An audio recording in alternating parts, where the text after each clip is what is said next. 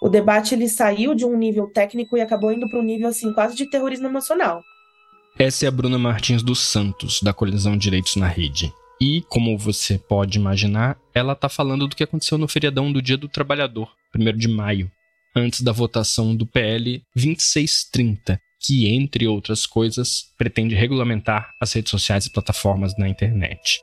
No sábado, domingo e segunda, ao feriado, uma campanha intensa conduzida por setores da direita e pelas próprias plataformas que seriam impactadas pelo PL mudou o clima na Câmara. E a votação, que aconteceria na terça, dia 2 de maio, acabou adiada. Mas essa história não acabou. Eu sou o João Paulo Vicente e no Dadocracia de hoje a gente fala sobre as disputas por trás da aprovação do PL 2630. Bora? Data really is changing the world. Inteligência artificial. O vazamento de dados. Surveillance state. Uso de dados pessoais. Sabe onde estão por sua localização. Dadocracia, o podcast de tecnologia e sociedade do Data Privacy Brasil. Bom, o PL 2630 surgiu lá em 2020 com um apelido que ficou e do qual muita gente envolvida na discussão tenta se livrar de PL das fake news. O texto mudou muito desde então e isso ajuda a entender por que, que há a tentativa de deixar esse título de lado. Muito além de lidar com a desinformação, esse projeto trata de uma série de temas referentes à atuação dessas grandes plataformas, como Meta, Google, Twitter e por aí vai. Esses temas incluem sim desinformação, mas também passam por moderação de diversos tipos de conteúdo, transparência, remuneração de atividades jornalísticas e artística, e por aí vamos. Se já havia uma sensação de urgência em encarar essas questões, o PL ganhou mais tração após a recusa de um pequeno grupo de extremistas em aceitarem o resultado das eleições do ano passado, seguido pelos atos terroristas de 8 de janeiro e também pelos ataques em escolas alimentados por discursos extremistas nessas plataformas. Mas também surgiu uma atração contrária, esse terrorismo emocional como foi definido pela Bruna, que começou a afirmar que o PL ia proibir discurso religioso online, por exemplo, e o apelidou de PL da censura. Essa atração contrária veio de grupos de extrema-direita e também das plataformas. E o exemplo mais claro disso foi a inclusão feita pelo Google de um link em sua página inicial, a página de buscas, que levava para um texto em que o Google afirmava que o PL ia piorar a internet no Brasil. Isso resultou em muito barulho, o Ministério da Justiça e Segurança Pública entrou em campo e o Google tirou esse link do ar, ao mesmo tempo em que o ministro do Supremo Tribunal Federal, Alexandre de Moraes, determinou que a Polícia Federal ouvisse executivos de Big Techs sobre essa campanha contrária ao PL.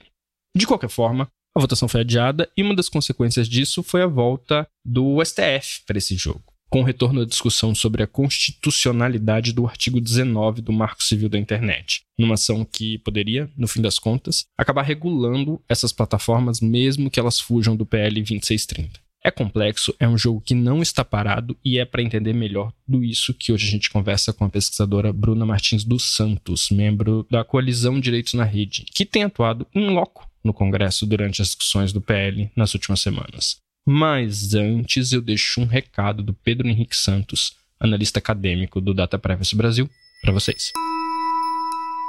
Olá pessoal, aqui é Pedro Henrique Santos e estou aqui para convidar vocês para o giro regulatório sobre comunicação de incidentes de segurança e a nova consulta pública da ANPD.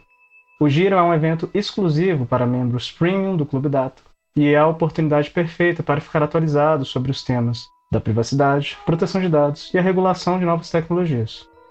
Tudo isso a partir de uma proposta mais participativa, com envio de material de estudo prévio para melhor participação nas discussões.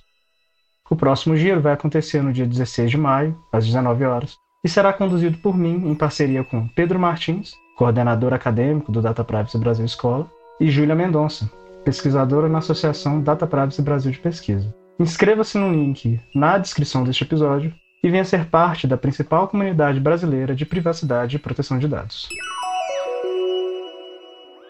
Bruna, vamos lá. Eu queria entender um pouco dos bastidores. Depois da terça-feira, quando a votação foi adiada, como ficaram as coisas? Como está o clima? Qual a expectativa? Acho que tem todo um debate, né, sobre o texto voltar ou não para a pauta e quando ele volta, né?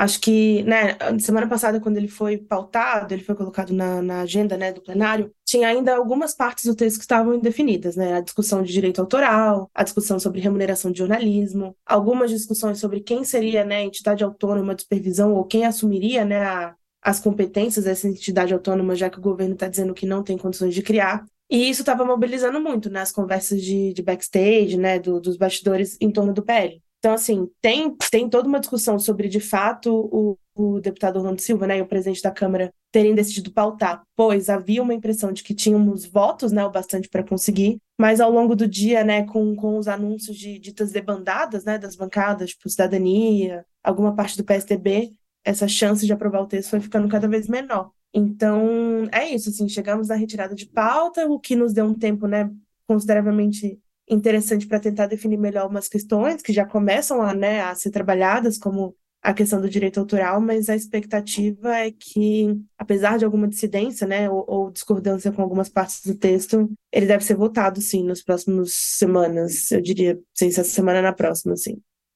Deve votar semana que vem, então? Eu diria que sim, porque o Lira passa 10 dias fora, né? O Lira passa 10 ou 15 dias fora, então a expectativa seria que o projeto pode ser votado ou na semana que vem ou na semana seguinte. Justamente um tempo que né, o Orlando precisaria para tentar maturar pontos finais do texto e tentar resolver algumas questões que, que foram questionadas pelos parlamentares. Duas perguntas juntas agora. Quais são essas questões e tempo para elas serem melhor trabalhadas segundo o ponto de vista de quem?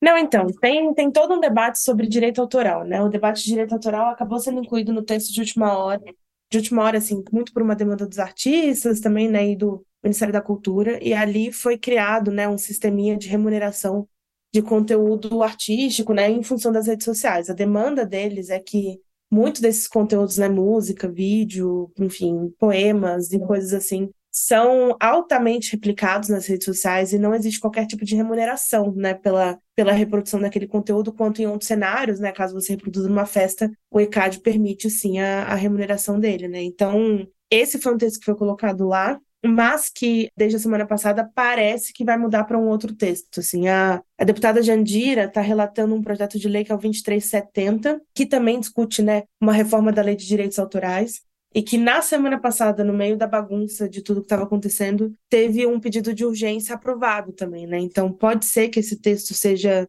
discutido no plenário da Câmara ainda antes do 2630, né? E isso ajudaria a resolver um pouco a questão dos artistas, né? Deslocando um pouco a discussão de direito autoral do 2630 para o 2370. O que é interessante, né? Em primeiro lugar.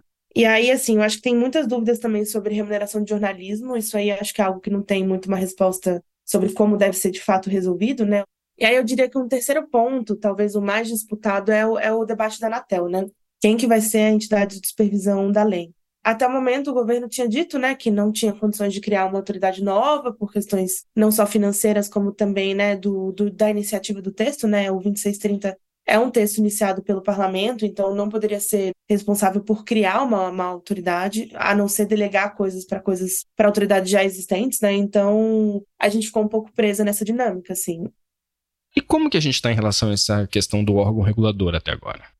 Tem propostas na mesa, né? A própria Anatel, a Agência de Telecomunicações tem se colocado muito à disposição, né, para exercer esse papel de supervisor. Nós da coalizão nos colocamos contra né, essa possibilidade, justamente por ser a agência um órgão que está há muito tempo e, e, que tem denotado, que há muito tempo tem, tem mostrado né, incapacidade de controlar o próprio setor. Então, a gente tem ponderado né, o tamanho da força das big techs e, e, a discussão, e que a discussão de regulação ela vai para além né, de só, só aplicar multas ou sanções, ela vem também de um controle né, econômico desses atores, né, uma possibilidade de de fato existir. Então, tem uma análise nossa de que a Anatel pode ser um pouco ineficaz. E aí, nessa mesma discussão, o CGI tem se colocado como uma opção, né? Justamente para fazer a supervisão de algumas coisas, mas isso também é algo que, que deve ser definido nas próximas semanas. Mas diria que as opções estão um pouco nessa linha, assim, né? Do, do Orlando, do que eu digo. Ou a Anatel, ou o Comitê Gestor da Internet, ou alguma outra coisa e aí, esse final de semana, surgiu uma discussão que é interessante, que seria uma espécie de sistema, um sistema mais complexo de supervisão da lei, né, delegando competências específicas a órgãos específicos, né, então, e isso também poderia tentar ajudar a suprir a criação de uma agência por enquanto. Seria uma possibilidade seguir um caminho como na LGPD, em que se aprovou a lei e em seguida a autoridade foi criada a partir de uma iniciativa do Poder Executivo?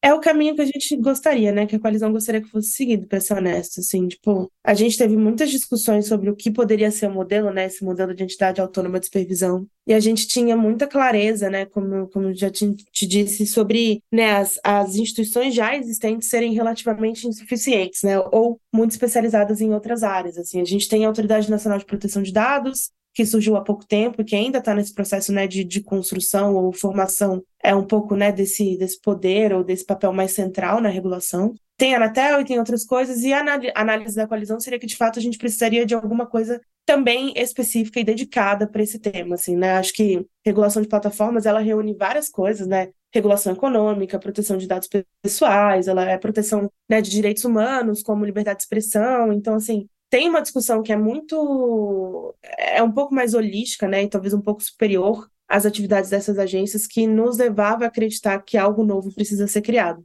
E aí, né, em conversas recentes com o governo, eles teriam indicado que criação de gastos, né, nesse momento, nesses primeiros meses do governo, não seria algo tão fácil de desenrolar e o texto está meio que preso na mesma dinâmica da LGPD, né? Então, assim, o Orlando poderia até propor, né, a criação de uma autoridade no contexto do 2630, mas isso também seria vetado por questão de, de iniciativa legislativa.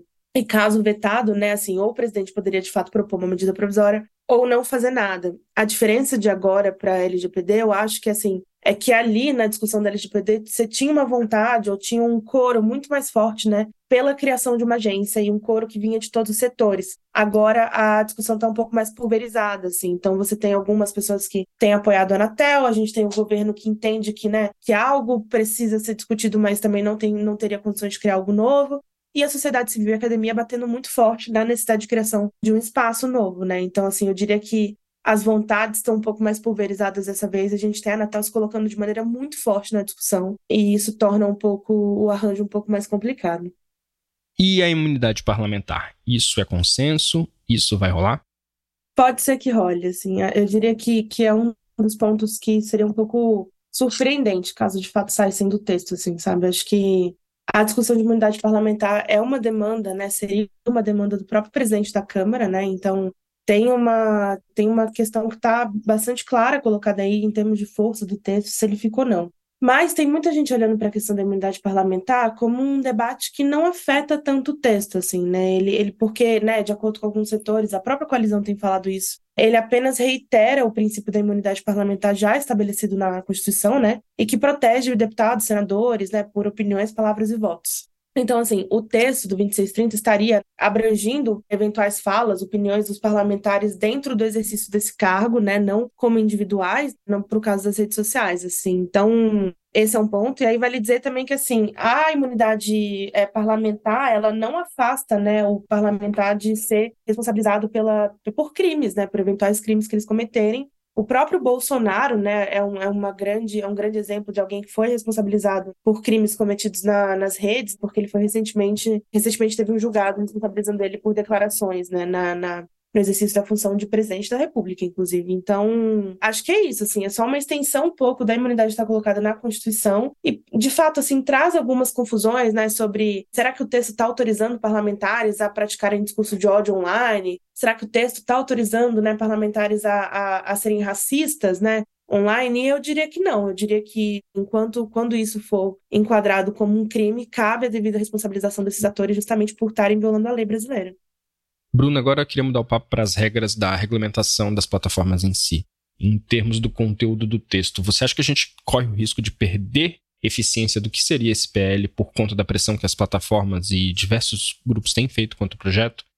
O texto ser aprovado com alguma sugestão que não tenha força bastante ou não consiga se opor né, de maneira forte bastante ao poder das plataformas é algo que, que deixa ele um pouco mais enfraquecido de fato, assim, né? Então, por isso que eu diria que a grande polêmica do momento está concentrada na discussão de quem vai assumir essas competências. Eu acho que tem muita gente querendo discutir, por exemplo, né, a, a, o debate de dever de cuidado, né, o como, né, o que, que as plataformas vão ter que de fato observar ou não observar com relação àquela lista de, de crimes que está colocada no texto, assim, mas, enfim, pelo menos nas conversas eu entendo que a discussão de dever de cuidado é bem menos problemática, porque em alguma medida, né, algumas, alguns dos conteúdos que estão ali já são previstos nos termos de uso, né, nos termos de uso das plataformas, como automutilação, violência e algumas outras linguagens relativamente problemáticas. E, enfim, né, existe uma, toda uma discussão sobre a necessidade de observação, da, de, né, de observância e cumprimento da lei por parte dessas plataformas. Assim. Então,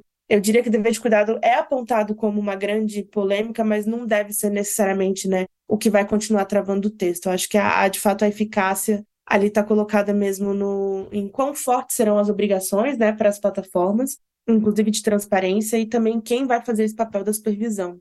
Também, só para falar um pouco da censura também, acho que surgiu muito né, esse debate sobre o 2630 criar um mecanismo de censura ou não, mas na verdade é, é o exato contrário. A intenção dele é justamente dar mais poder ao usuário, que passa a ter né, mais informação e meios de recorrer caso os seus conteúdos sejam removidos. Assim, eu acho que para mim o eixo principal do 2630 é justamente isso, né? Mais transparência para as plataformas, então o usuário vai saber um pouco melhor como esses atores funcionam, como moderação de conteúdo pode funcionar e também ele vai ter meios para recorrer à moderação abusiva, porque de fato assim, por muitos anos, o grande problema da existência dessas plataformas no Brasil especificamente tem sido justamente essa falta de leitura do contexto local, né, a falta de moderação feita de maneira efetiva e, e eventuais abusos cometidos né, na aplicação da moderação. A lei ela vai criar procedimentos que limitam o poder das plataformas né, na, na criação e aplicação das suas regras, os termos de uso, e vai jogar um pouco mais para a legislação local. Então, de fato, não é um PL de censura. No meio dessa discussão, acabaram sobrando muitas críticas para o Marco Civil da Internet, em especial o artigo 19 do Marco Civil. Queria te perguntar se essa demora em regulamentar as plataformas está fazendo com que o Marco Civil, à época da sua aprovação considerado uma referência no mundo inteiro, esteja sendo visto como uma espécie de vilão agora.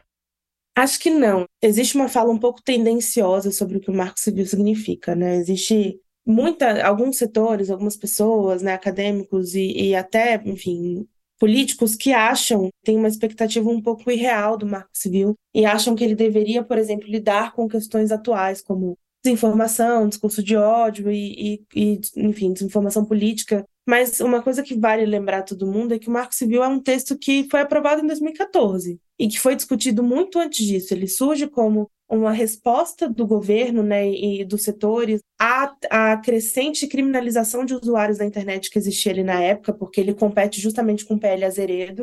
O Marco Civil ele foi pensado numa época onde esses desafios existiam de uma maneira muito menor. Assim, a gente não tinha a instrumentalização de plataformas de internet né, para disseminar discurso de ódio. A gente não tinha a instrumentalização dos nossos dados pessoais de maneira tão forte, né, para poder também direcionar discurso político, desinformação. Então, assim, ele de fato não se dedica a, a, discutir essas coisas, né? Ele basicamente fala: esses são seus direitos, plataformas, essas são suas obrigações, governo, haja no provimento do acesso à internet, de literacia digital e tudo mais, e, e a partir disso aqui a gente vai discutir uma regra que é a regra de responsabilização, mas ainda reconhecendo a dinâmica daquela época, que as plataformas não tinham um papel tão forte na curadoria ou na oferta desses conteúdos. Então a gente fala ainda lá da dinâmica de conteúdos de terceiros, né? E só no caso ante a inércia, né, por conta de uma ordem judicial para remover um conteúdo que a plataforma pode ser responsabilizada. Mas eu acho que de 2014 para cá, a gente tem evoluído muito, né, em justamente pensar que um, esses atores não são não são mais exclusivamente só provedores desse conteúdo, né? Eles têm alguma espécie de, de incidência, os, os algoritmos evoluíram a ponto, né, de termos algoritmos de recomendação que são fortes bastante, que te colocam né, em, em bolhas ou em cercados digitais também, que te direcionam para conteúdos problemáticos. E não só isso, né? Assim, acho que tem também uma crítica muito forte sobre o modelo de funcionamento de algumas plataformas como o YouTube, que chegou a direcionar na época das eleições e ainda hoje, né, para muitos conteúdos de extrema direita e que não tem muito controle ou transparência sobre como essas recomendações funcionam. Então, assim, desde então, a gente tem evoluído para discutir coisas como, um, as plataformas podem ter influência na democracia, na discussão né, democrática, e dois, precisamos discutir meios de, de, de responsabilização desses atores, assim, e é aí que vem toda essa discussão sobre o marco civil. Europa aprova o DSA, também revolucionando um pouco a responsabilização desses atores. Ela não muda muito a regra, mas ela passa a permitir mais hipóteses de responsabilização exclusivamente baseadas em risco sistêmico e transparência. E aí o Brasil fala, olha, também passou da nossa hora, assim, a gente precisa discutir isso. E muito presente na, na fala dos ministros do Supremo, né, justamente isso, assim, porque o 19 está pautado por lá, na nação que questiona a constitucionalidade do artigo 19, Mas também tem uma discussão já presente na corte, inclusive lá na audiência pública, sobre uma interpretação conforme ao invés de uma declaração de constitucionalidade, que basicamente representa que o artigo 21 e não o 19, o artigo 21 passa a ter mais lista, mais casos, né, onde as plataformas podem ser responsabilizadas. Isso muda o 19, então fala que elas né, não podem ser responsabilizadas até certo momento, e de acordo com a fala de alguns dos ministros da corte, pode ser que entre, que entre ali nas exceções do artigo 21 questões como terrorismo, né, ameaças ao Estado Democrático de Direito, violência política, crime de racismo e coisas assim. Então, a gente está falando basicamente da mesma lista que está colocada também na discussão de dever de cuidado do 2630. Quer dizer, do ponto de vista das plataformas, se fincarem o pé e quiserem brigar com o PL em termos de regulamentação, elas vão encarar isso vindo de um outro poder. É por aí? Para as plataformas, né, pensando nesses dois cenários que a gente tem, né, ou a aprovação do 2630 ou o Supremo seguir né, em frente com, com o que está colocado, eu diria que para as plataformas o STF pode ser menos custoso, porque ele não vai né, colocar, adicionar para elas todo esse grau e, e um novo, uma nova camada de responsabilização em torno de falta de transparência, mas ao mesmo tempo ele deixa a coisa um pouco não definida, assim, sabe? Menos definida do que no 2630, porque aí elas passam a ter que moderar esses conteúdos, né, como EDD, violência política, racismo, terrorismo, automutilação e coisas assim, mas a gente não tem ali nenhuma discussão sobre salvaguardas, nem nenhuma discussão sobre uma proteção das plataformas caso nelas não consigam detectar um conteúdo específico. Assim, se essa regulação vier exclusivamente pela, pelo julgamento do 19, para elas isso é, é, é, um pouco mais problemático, apesar de ser um pouco menos custoso. Assim. O 2630, ele, ele tá numa linha de discutir coisas que, no limite, elas já aplicam em outros países do mundo, assim, sabe? As, os requisitos e, e, os requisitos de transparência que estão no texto já são feitos, alguma parte deles, né? Já é feita pela Europa e em outros países do mundo. O DSA pede também coisas parecidas como relatórios de transparência a cada seis meses, também, enfim, alguma discussão sobre transparência de algoritmos e, e recomendação. E temos a vantagem também de que ali, né, o, o, a discussão que está colocada no dever de cuidado ela não responsabiliza imediatamente as plataformas pela, pelo não cumprimento do dever, né? Ela tem um, um mecanismo do protocolo de crise que não só inicia né, o, o, dever de cuidado, como também ressalva elas e entender que nem tudo vai de fato poder ser moderado imediatamente, e ele pede só assim, né, entre aspas, esforços, né, que esforços sejam, empre sejam empreendidos pelas plataformas de maneira geral, assim. Claro que esse é um mecanismo que pode e possivelmente, né, será regulamentado posteriormente pela, pelo, enfim, por quem for, né, a entidade autônoma de, de, de, supervisão ou o governo, mas eu diria que é uma via um pouco mais segura do que a do STF, assim, atualmente. Na sua opinião, por que, afinal, as plataformas estão resistindo com tanta força a ponto de ultrapassar a barreira do razoável, como no caso da campanha contra feita pelo Google? Eu acho que, como em outros países, né, a discussão sobre remunerações, né, seja de jornalismo ou de autoral, é um gargalo muito grande para elas, assim, porque, por exemplo, Pode ser que não mude nada mesmo em plataformas como o Facebook, né, ou, ou, as plataformas da Meta, que já detende não só bastante dinheiro, como um mecanismo de reconhecimento, né, de, de, de, quando cabe direito autoral ou não, quando certos conteúdos são restringidos em determinados países. Mas, por exemplo, quando a gente olha para plataformas como o TikTok, cuja dinâmica é, é exclusivamente baseada, né, em, em música, em voz dos outros, em falas e memes e palavras, pode ser que isso gere mesmo alguma espécie de, de enfim, uma trava, né, no, em como a plataforma funciona, assim. Então, eu diria que né, das conversas e percepções das últimas semanas, a parte de remuneração é uma questão para elas bastante grande, assim, bastante significativa, porque muda completamente a receita, né, ou pode mudar bastante a receita desses atores, assim, não só dos, do, né, das plataformas em si, como também dos influenciadores, né. Não é à toa que o, que o YouTube chegou a mandar também, né, um texto, um e-mail para os seus criadores, falando, né, que a forma de recebimento das receitas poderia mudar, com base no 2630, porque ele pede algumas coisas de remuneração né, de conteúdo jornalístico de artistas e tudo mais. Então, assim, eu diria que é por aí, assim, o gargalo tá mesmo na, na remuneração dos conteúdos e, além disso, também quem vai ser a autoridade de supervisão, né? Porque tem surgido muitas dúvidas, né? Muito na, na, na, na linha do, da censura, né?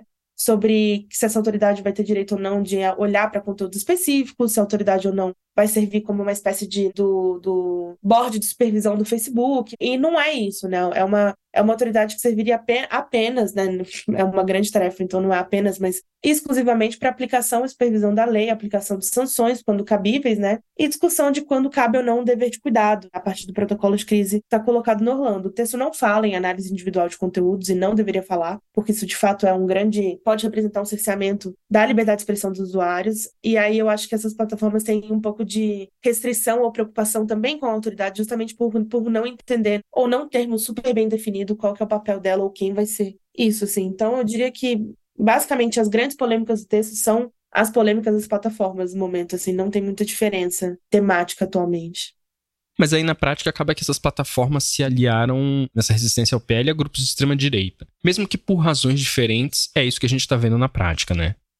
Acho que antes de também de, de juntar, não né, necessariamente ou diretamente, a atuação das plataformas à, à extrema-direita, acho que vale dizer também que nos últimos anos eles têm, eles têm tido né, um pouco do campo democrático mais fechado para eles. Né? A, a incidência das plataformas no parlamento tem ficado um pouco mais limitada quando a gente está falando do campo democrático, porque são justamente esses parlamentares que têm um pouco mais de noção ou percepção dos absurdos que eles têm praticado, né, das, das violações, né, não só de direitos, mas também do espaço cívico, da democracia brasileira ou da falta de cuidado deles com a democracia brasileira. Então, eu diria que, assim, né, olhando para o Congresso, eu tendo a olhar para o campo democrático, né, ou para a esquerda, assim, um pouco mais fechada, tendo a vê-los mais fechados para as plataformas do que a direita, né, ou a extrema-direita. E aí é natural, né, que esse alinhamento exista justamente porque, né, eles também precisam ter alguma espécie de, de, de ingerência, né, de, de inflexão na discussão, assim, e as portas que eles têm encontrado no parlamento hoje em dia são a extrema-direita. Se eu acho isso justificável, eu não sei, assim, eu acho que é um,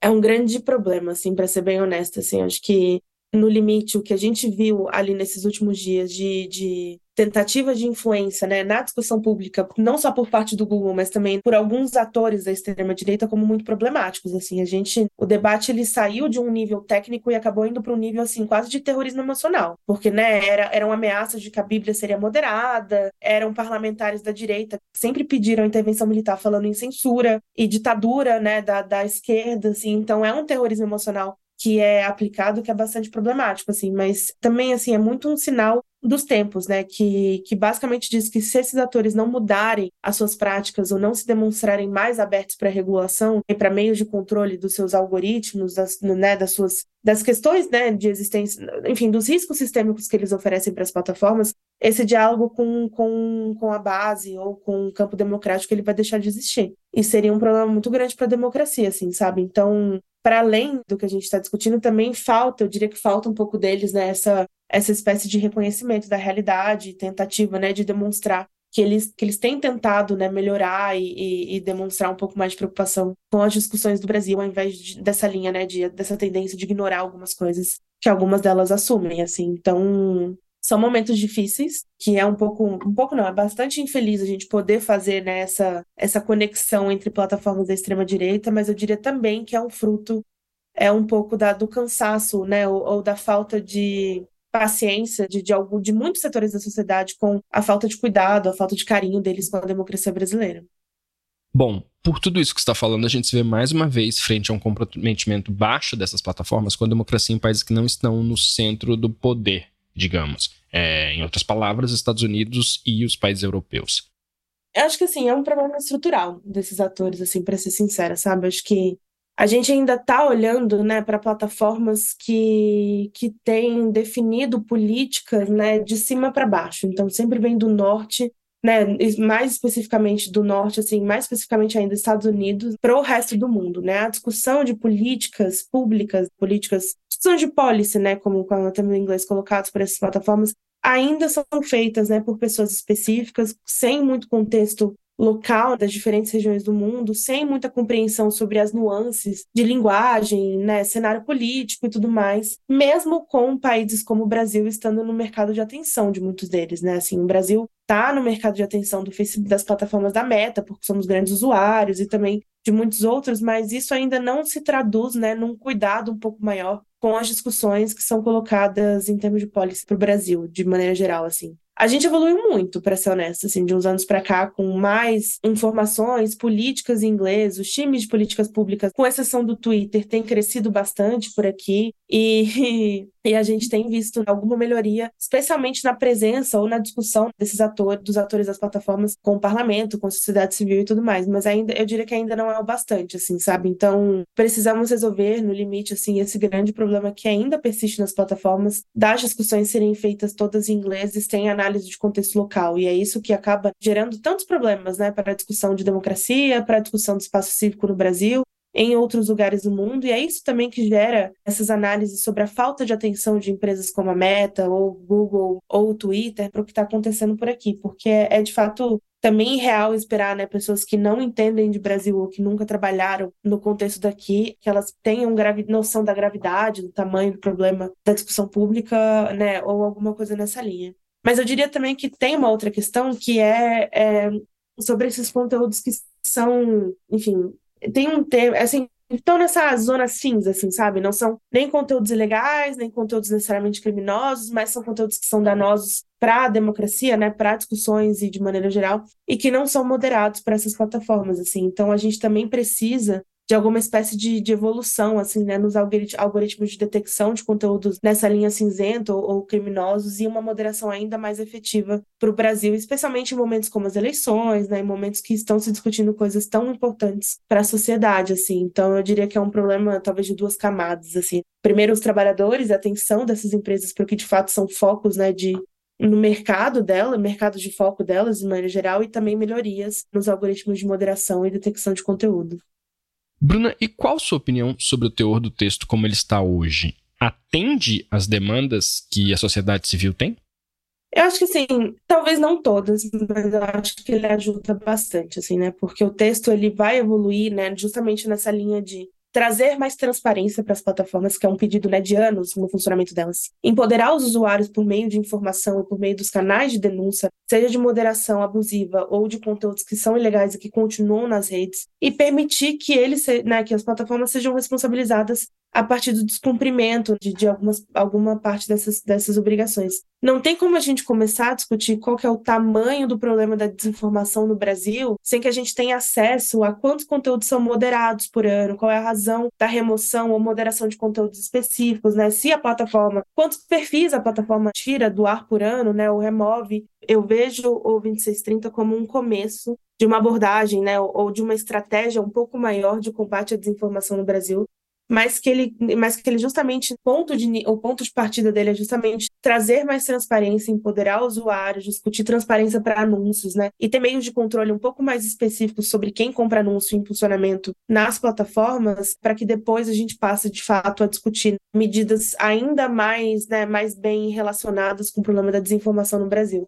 a gente precisa exigir desses atores que eles moderem conteúdo de maneira mais específica, a gente precisa exigir, a partir de diagnósticos que já existem no Brasil, né, que casos como violência política, como né, racismo ou discurso que é, é, é, discriminatório de gênero, né, eles sejam de fato objeto da atenção desses atores e não só o que está colocado ali no Marco Civil que seria, no caso, direito autoral e, e, divulgação de imagens pessoais sem o consentimento dos atores. Assim, existe toda uma gama de novos temas que merecem né, a moderação efetiva dessas plataformas, eu diria que ele é o começo, assim, mas também tem aquele desafio, assim, né? Uma lei que se, que se dedica, né, a resolver todos os problemas de uma questão de maneira inicial, ela fica inócua em pouquíssimo tempo. Porque, né, a tecnologia vai evoluir, os problemas vão evoluindo, a gente, quando discutiu o Marco Civil lá em 2013, 2010, alguma coisa assim, a gente não tinha noção do tamanho da desinformação, questões como microdirecionamento ou até a Cambridge Analytica não estavam né, ainda na, na mesa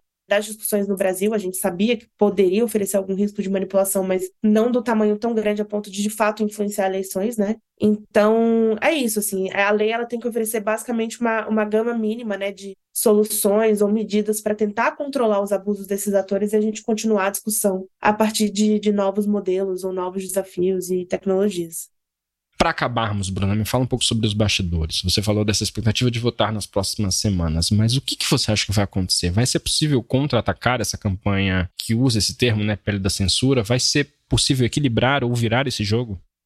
Tem uma mudança na narrativa desse pele que é interessante, né? Isso. A gente deixa de falar de um projeto de lei de combate à desinformação para falar de um projeto para né, deixar a extrema direita enquadrá-lo como um projeto de lei de censura e alguma parte do campo democrático justificando a necessidade desse texto como um projeto que vai ajudar a proteger crianças online, né? Porque ele também traz uma abordagem né, em torno de proteção de crianças e adolescentes como parte das ações que sobre as quais se espera mais moderação, né? E também muito em face dos ataques nas escolas, né? Então a gente tem de fato uma mudança na narrativa desse texto que é bastante significativa, assim. Eu não sei se dá para dizer, né, que, que vai acontecer, o que vai acontecer, mas assim, eu vejo ainda tanto Lira, né, o presidente da Câmara, quanto Orlando Silva, quanto o governo, bastante compromissados na, com a aprovação desse texto, né. Eu acho que arranjos como, né, o desses últimos dias de jogar a discussão de direito autoral justamente para um outro projeto de lei que seria mais adequado, são também sinais, né, de que estão os acordos ainda estão sendo feitos, sabe? Ou ainda a gente está ainda assim, né, no, no fine tuning, né, no, no na, nas, nos reparos finais dos arranjos, assim. Então, assim, eu diria que o compromisso ainda está aí. O Lira tem falado, né, de maneira bastante clara que é um objetivo dele aprovar esse texto, não só dele, como também do, do, do, do Pacheco, né, o presidente do Senado. E aí a gente tem também a pressão da semana passada, né, do fim da semana passada, que foi a tentativa, tentativa não, né, foi o anúncio do Supremo de que vai pautar de fato o artigo 19 do Marco Civil, né? E isso funciona no cenário geral como pressão política, né, pressão política para que o parlamento discuta de fato a lei e aprove, né, ou, ou discuta o que quer aprovar para que o Supremo, né, tenha essa carta na manga, talvez como uma última instância, né, da discussão. Então, eu, eu, tenho grande expectativa de que o texto seja aprovado, não sei se já semana que vem ou se na próxima, mas num espaço breve de tempo, assim, justamente pela relevância dele, e não dá para ignorar a pressão política que o Supremo está fazendo, porque o Alexandre de Moraes tem sido um grande, né, um grande player, né, uma voz bastante presente nessa discussão, inclusive ditando o que ele quer, né, que seja regulado do texto, então é, é bem importante analisar as movimentações dos próximos dias para ver como vai acontecer. Essa foi a Bruna Martins dos Santos, da Coalizão Direitos na Rede. Hoje o Dadocracia acaba aqui, mas com certeza a gente volta a falar sobre o PL 2630 nas próximas semanas. Inclusive, enquanto eu terminava de escrever o roteiro desse episódio, eu recebi uma notificação de serviço do Telegram. É uma mensagem absurda. É uma mensagem de terrorismo emocional. Eu leio um trecho. Para os direitos humanos fundamentais, esse projeto de lei é uma das legislações mais perigosas já consideradas no Brasil. Isso é mentira. Em cinco minutos eu consigo achar links de grupos no Telegram defendendo golpe militar, morte de indígenas, ataques a escolas, temas neonazistas e muito mais. Não é o PL 2630 que coloca em risco os direitos humanos fundamentais no Brasil. Antes de terminar, eu só queria lembrar que vou deixar na descrição do episódio o link para se inscrever no giro regulatório que o Pedro Henrique Santos anunciou. A participação é exclusiva para membros do Clube Data. E se você quiser dar um alô ou mandar qualquer mensagem para gente, é só escrever para dadocracia.dataprivacy.com.br. O roteiro desse episódio é meu, a produção eu divido com a O'Hara Moreira e o Pedro Henrique Santos, a edição é da Vega Filmes e a trilha original é do Paulo Pinheiro e Diogo Saraiva. Obrigado por nos ouvirem e até a próxima. Tchau, tchau.